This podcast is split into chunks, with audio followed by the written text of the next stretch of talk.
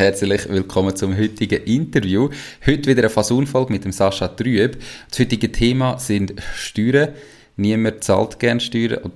Zumindest glaube ich das. Ähm, niemand redet gerne über das Thema, aber es ist extrem wichtig, weil das einfach Kosten sind, die auf dich zukommen, wenn du dein eigenes Ding machst. Und die Kosten musst du irgendwo beachten, wenn du deinen Preis definierst. Und darum, wenn wir heute mal darauf eingehen, was gibt es überhaupt für verschiedene Steuern, wie verändert sich das, ob ich jetzt eine Personengesellschaft oder Kapitalgesellschaft bin und so weiter.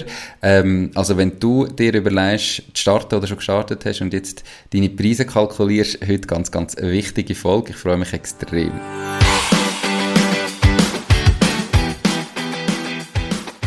Herzlich willkommen zum Fasun Gründer Podcast bei Macht dein Ding. Hier besprechen wir detailliert alle Themen rund um die Unternehmensgründung in der Schweiz.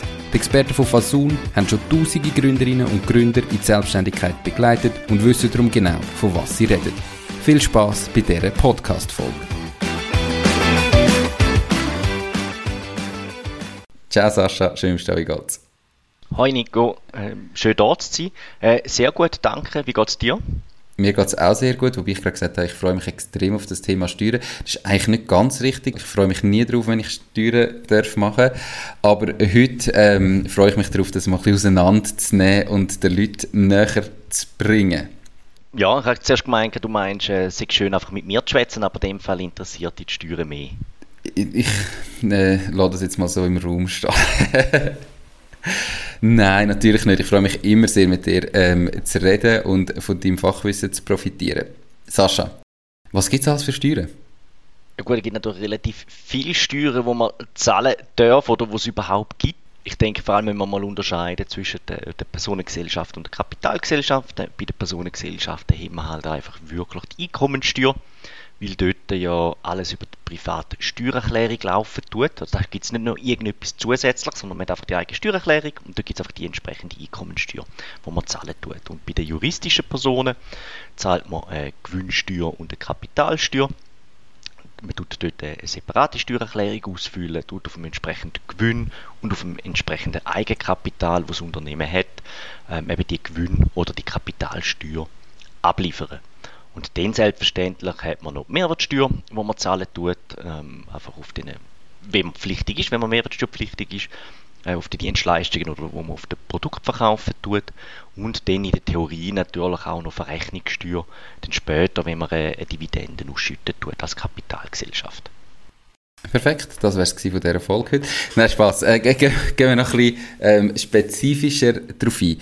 Du hast jetzt gesagt, eben, eine Personengesellschaft, das ist einfach Lohn. Das heißt, da bin ich auch, wenn ich jetzt in meinem Geschäft einen Gewinn mache, der ganz normalen Progression ausgesetzt, wo ich auf dem Einkommen habe, wo halt in meinem Kanton so ist, wie sie ist. Ähm, da habe ich also gar keinen Spielraum. Genau, also es ist wirklich so, dass der Gewinn, den ich habe, halt wirklich privat in die private Steuererklärung hineinkommt. Also ich habe dort keine Optimierungsmöglichkeiten. Es fließt wirklich alles ins entsprechende Steuerjahr rein. Und es gilt auch immer zu beachten, das Geld, das ich aus dieser Personengesellschaft rausnehme, das tut mir den Gewinn nicht verkleinern. Das heißt, wenn ich Gewinn, äh, Geld rausnehme aus, aus der Einzelfirma, wird durch das, für mich privat brauchen, wird durch das der Gewinn von der Einzelfirma nicht kleiner. Ähm, somit ist eigentlich ich sage jetzt mal einfach, das erwirtschaftete Ertrag minus die Aufwände, die ich habe, das ist der Erfolg und der kommt eins zu eins in die Steuererklärung rein. Was es immer wieder mal gibt, ist, dass man gerade vielleicht am Anfang vielleicht sogar einen Verlust hat mit der Personengesellschaft. Das gibt es auch. Dementsprechend tut man dann einfach, äh, darf man ein Minus eintragen, dann auch in der Steuererklärung. Okay, und dann äh, wird, kann man das quasi mit dem Gewinn aus den Folgejahr kumulieren? Also zuallererst wird es äh, verrechnet natürlich mit dem restlichen Einkommen, das ich habe. Vielleicht habe ich ja noch einen äh, Partner oder Partnerin, wo, wo ein Einkommen hat, wenn ich geheiratet bin, wird es mit dem verrechnet und mit, oder mit allfälligen ähm, Kapitalerträgen, mit den Zinsen, die ich habe auf dem Bankkonto. Und wenn das nicht langt, dann darf ich es verrechnen mit, mit den zukünftigen Gewinnen, die ich habe, genau. Okay. Wie ist es jetzt mit der Kollektivgesellschaft? Also da bin ich ja nicht allein und darum, welcher Teil vom Gewinn wird mir da zugewiesen? Also grundsätzlich kommt es dort natürlich auf den Vertrag drauf an, wo man untereinander hat. Ähm, Kollektivgesellschaften machen in der Regel einen Gesellschaftsvertrag. Wenn sie nichts machen, wird einfach der Gewinn gleich aufteilt unter allen Inhabern, meistens sind wir das zweite oder das dritte. Dann tut einfach jeder äh, entweder 50% oder halt ein Drittel entsprechend in der eigenen Steuererklärung angeben und das dort entsprechend dann versteuern. Okay, perfekt. Aber dann heißt das vor allem Spielraum, um ein bisschen optimieren, habe ich ja dann ein bisschen bei den ähm, Kapitalgesellschaften, weil dort gibt es ja eben auf der einen Seite einen Gewinn, also wo, wo versteuert wird, und ich dann als Gewinn auszahlen als Dividende und mein Lohn, mein Einkommen. Was habe ich da für Möglichkeiten? Ja, man muss halt immer zuerst noch, noch anschauen, oder? Klar, man hat natürlich immer Optimierungsmöglichkeiten auf Stufe Buchhaltung. Das habe ich in den Personengesellschaften wie auch in den Kapitalgesellschaften. Ähm, nachher, wenn, wenn der Gewinn mal da ist, und habe ich natürlich in den Kapitalgesellschaften, wie du richtig gesagt hast, mehr Optimierungsmöglichkeiten, ähm, weil ich natürlich eine eigene Steuererklärung darf ausfüllen für meine Kapitalgesellschaft und dort wird vor allem der Gewinn besteuert. Ähm, ich kann den, den Gewinn natürlich steuern über meinen Lohn oder ich habe zwei Anknüpfungspunkte in meine Privatsteuererklärung. Der eine ist der Lohn, den ich bekomme von meiner Kapitalgesellschaft und der zweite Anknüpfungspunkt sind Aktien oder Stammkapital, die ich im Wertschriftenverzeichnis drin habe.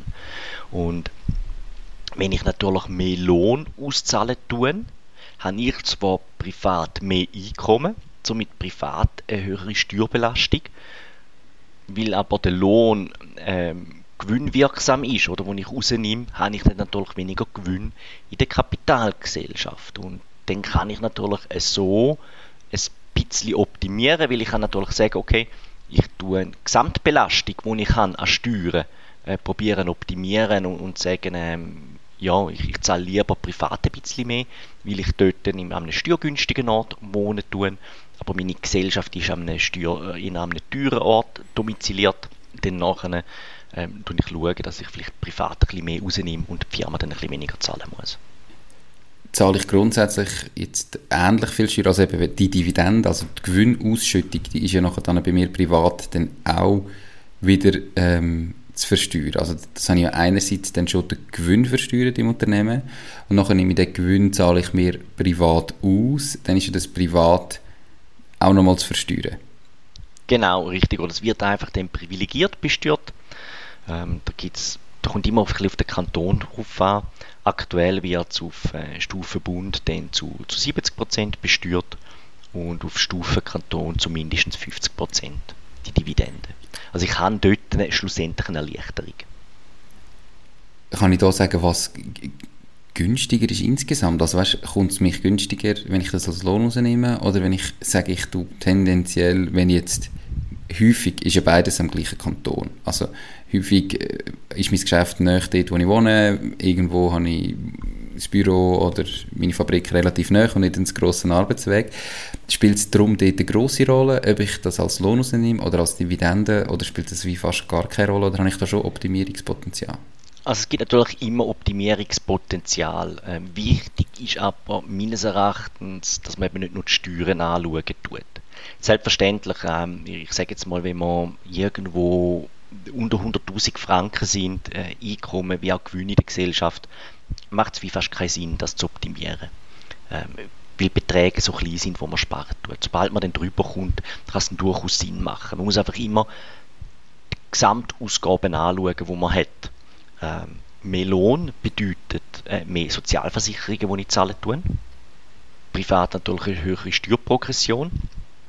Ähm, dafür weniger Gewinn und weniger Vermögenssteuer, die ich zahle. Habe ich mehr Gewinn in der GmbH drin, habe ich weil ich weniger Lohn rausnehme, habe ich weniger äh, privates Einkommen, dafür mehr Gewinn in der Gesellschaft. Und was man nicht unterschätzen darf, ist, auch der Wert von der Gesellschaft nimmt natürlich zu, weil der Wert von der Gesellschaft äh, basiert auf dem Gewinn, wo die erwirtschaftet. Und wie ich vorhin gesagt habe, ein Nachknüpfungspunkt ist mein Wertschriftenverzeichnis, wo ich meine Aktien drin habe. Ähm, und dann steigt der Wert. Und dann zahle ich halt auch unter Umständen Kapitalsteuer auf einen Wert, den ich so eigentlich gar nicht realisieren kann, weil ich kann ja meine GmbH wahrscheinlich kaum verkaufen oder meine AG. Ähm, und das kann man immer optimieren, man kann es optimieren, wie gesagt, aber 100'000 Franken macht es durchaus Sinn, dass man das mal anschauen tut, auch wenn es im gleichen Kanton ist, aber man muss noch, vielleicht noch zwei Punkte anschauen. Das eine ist die Sozialversicherungsleistung. Also je weniger Lohn das ich auszahle, desto weniger Sozialversicherungsleistungen zahle ich. Und somit habe ich natürlich aber auch weniger Leistungen, wenn mal irgendetwas passiert. Äh, sechs ein Unfall über die Unfallversicherung, sechs Invalidität oder Tod äh, bei einer Pensionskasse, bei einer zweiten Säule. Da muss ich schon auch immer darauf achten. Gerade dann, wenn ich Familie habe, ähm, muss ich vielleicht sagen, okay, die Steueroptimierung ist nicht im Vordergrund, sondern vielleicht eher die soziale Absicherung für meine Kinder und für meine Familie ähm, fast wichtiger. Oder? Und, und dann, dann schaue ich eher, dass, dass vielleicht der Lohn eine gewisse Höhe hat und ich somit auch entsprechend versichert bin. Und das Zweite noch, was man vielleicht anschauen muss, man ist nicht einfach frei. Ich kann nicht einfach angehen und sagen, ich nehme 100% Dividenden raus und null Lohn, weil das Steueroptimum ist. Ähm, da tut natürlich die AHV schon auch noch ein bisschen mitreden. Ähm, und die findet das natürlich nicht lässig, weil eine Dividende natürlich nicht äh, AHV-pflichtig ist. Und somit kann es natürlich dann sein, dass bei einer allfälligen Prüfung dann später durch die AHV äh, die Dividende würde umqualifiziert werden zu Lohn. Also dort sind wir einfach nicht frei, oder? Wir können nicht einfach sagen, äh, ich mache es so, wie ich will. Wie frei ist denn dort AHV, das so zu argumentieren und, und das äh, zu umqualifizieren? Also klar, wenn du jetzt äh, 100% Dividende hast und Nulllohn, dann ist es das eine, dass man kann sagen, ja, ein Teil davon ist sicher Lohn, aber wenn ich jetzt sage, okay, ich habe 60% von meinem Einkommen ist, ist der Lohn und 40% ist dann die Dividenden oben drauf, wie frei da die AHV, um einfach zu sagen, akzeptieren wir so nicht, das wird jetzt, jetzt äh, umdeklariert. Diese Podcast-Folge wird gesponsert von der Baluas. Bei der Baluas findest du alles rund ums Firma gründen. Sei das, wie man einen Businessplan erstellt, wie man die Mehrwertsteuer verrechnet, welche Rechtsform zu deinem Unternehmen passt. All diese Infos und viele weitere Kundenvorteile wie eine kostenlose Webseite findest du unter paloas.ch slash firma-gründen. Und übrigens, sie übernehmen auch einen Teil von deinen Gründungskosten. Alles auf paloas.ch slash firma-gründen. Ja, es gibt natürlich entsprechende Rechtsprechung. Und ähm, das Bundesgericht hat gesagt, wenn meine Dividende mehr als 10% ist von meinem Unternehmenswert, dann ist sie mal überhöht. Also solange ich unter 10% vom Unternehmenswert bin, bei den Dividenden spielt es keine Rolle, da hat die AHV keine Angriffsfläche. Sobald wir über den 10% sind, hat die AHV eine Angriffsfläche, weil dann ist gemäß Rechtsprechung Dividende überhöht. Und dann kann, tut sie eigentlich schauen, okay, habe ich mir einen adäquaten Lohn ausgezahlt, der einem Drittvergleich standhaltet. Wenn ich mir den ausgezahlt habe, der adäquate Lohn, der einem Drittvergleich standhalten tut, habe ich kein Problem wenn ich drunter bin, kann die AHV eigentlich bis zu dem Drittvergleichslohn Dividenden umqualifizieren. Der Unternehmenswert, das ist quasi einfach den, der Steuerwert, wo die, also wo der Staat errechnet und sagt, das Unternehmen hat so viel Wert, 10% von dem ist, ähm, ist, ist eigentlich im Normalfall möglich.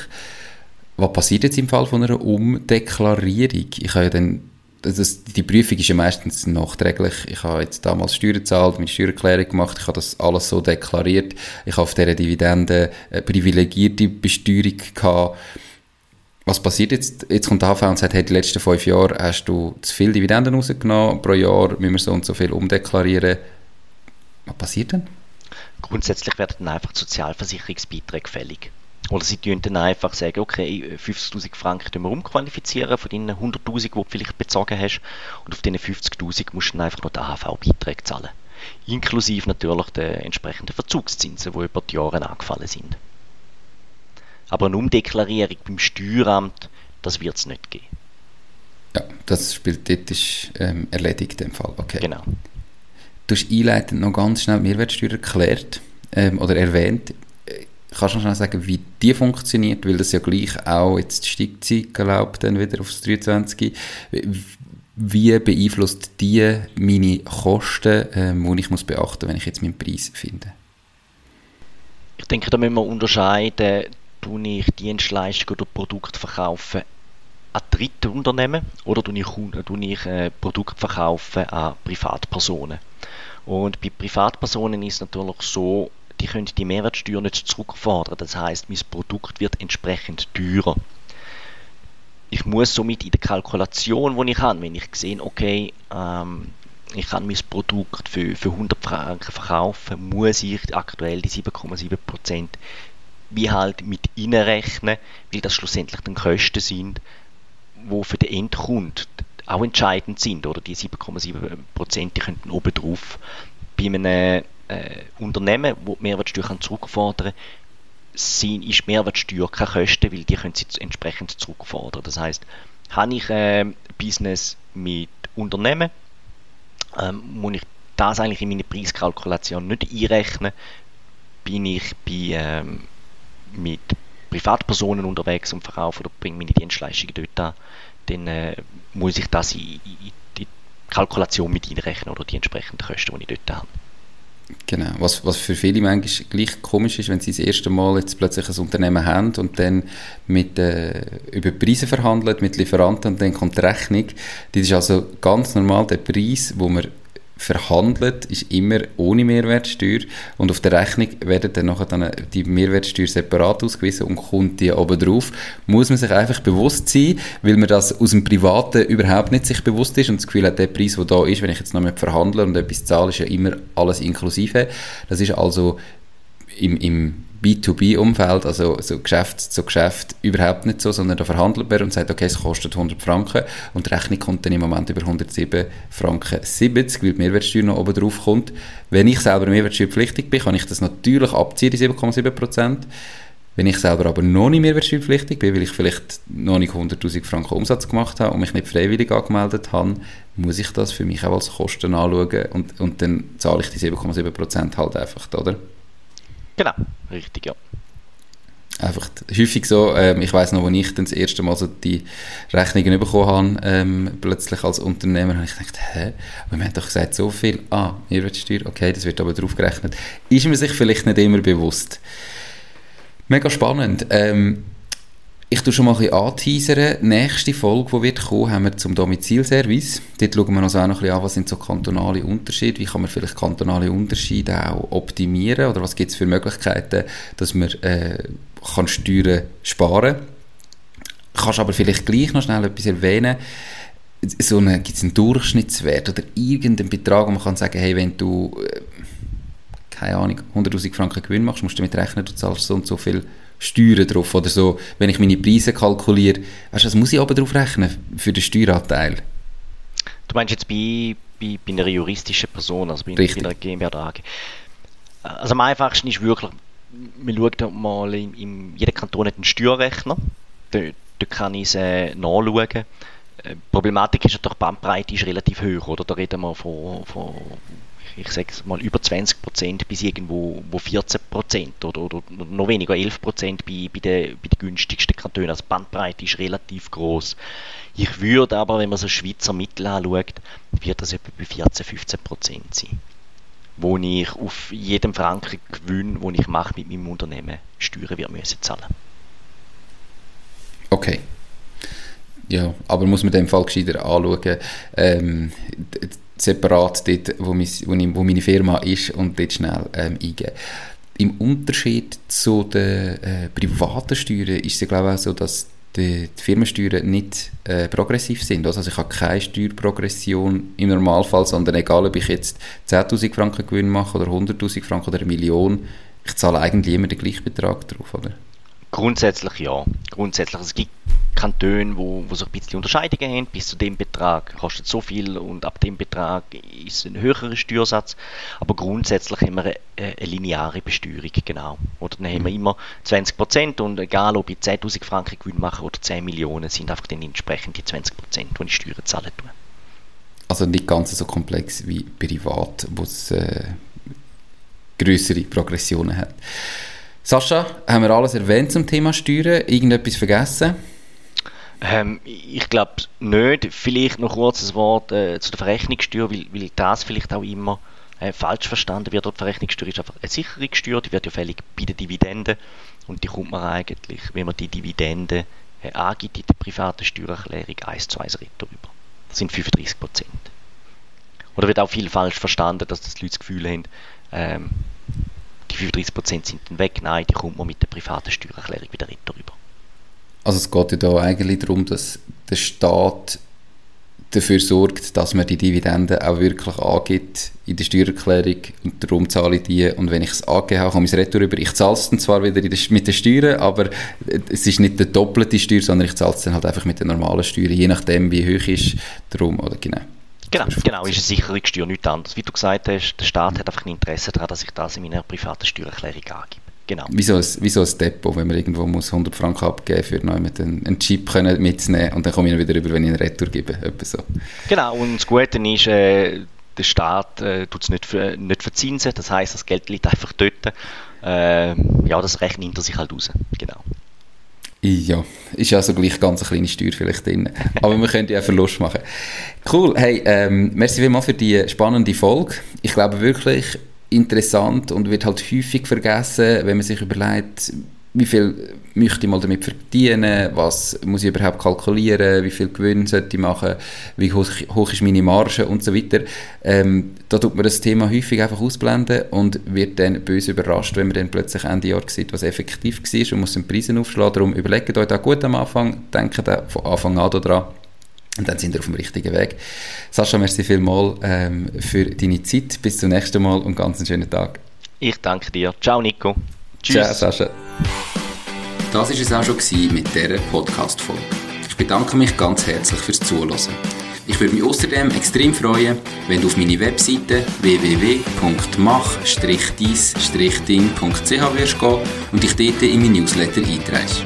Damit kann ich dich über neue Folgen und Themen, die dir helfen, dein eigenes Ding zu starten, informieren. Nochmal danke vielmals fürs Zuhören und bis zur nächsten Folge vom Mach dies Ding Podcast. In dem Sinn, alles Gute und bis dann, dein Nico.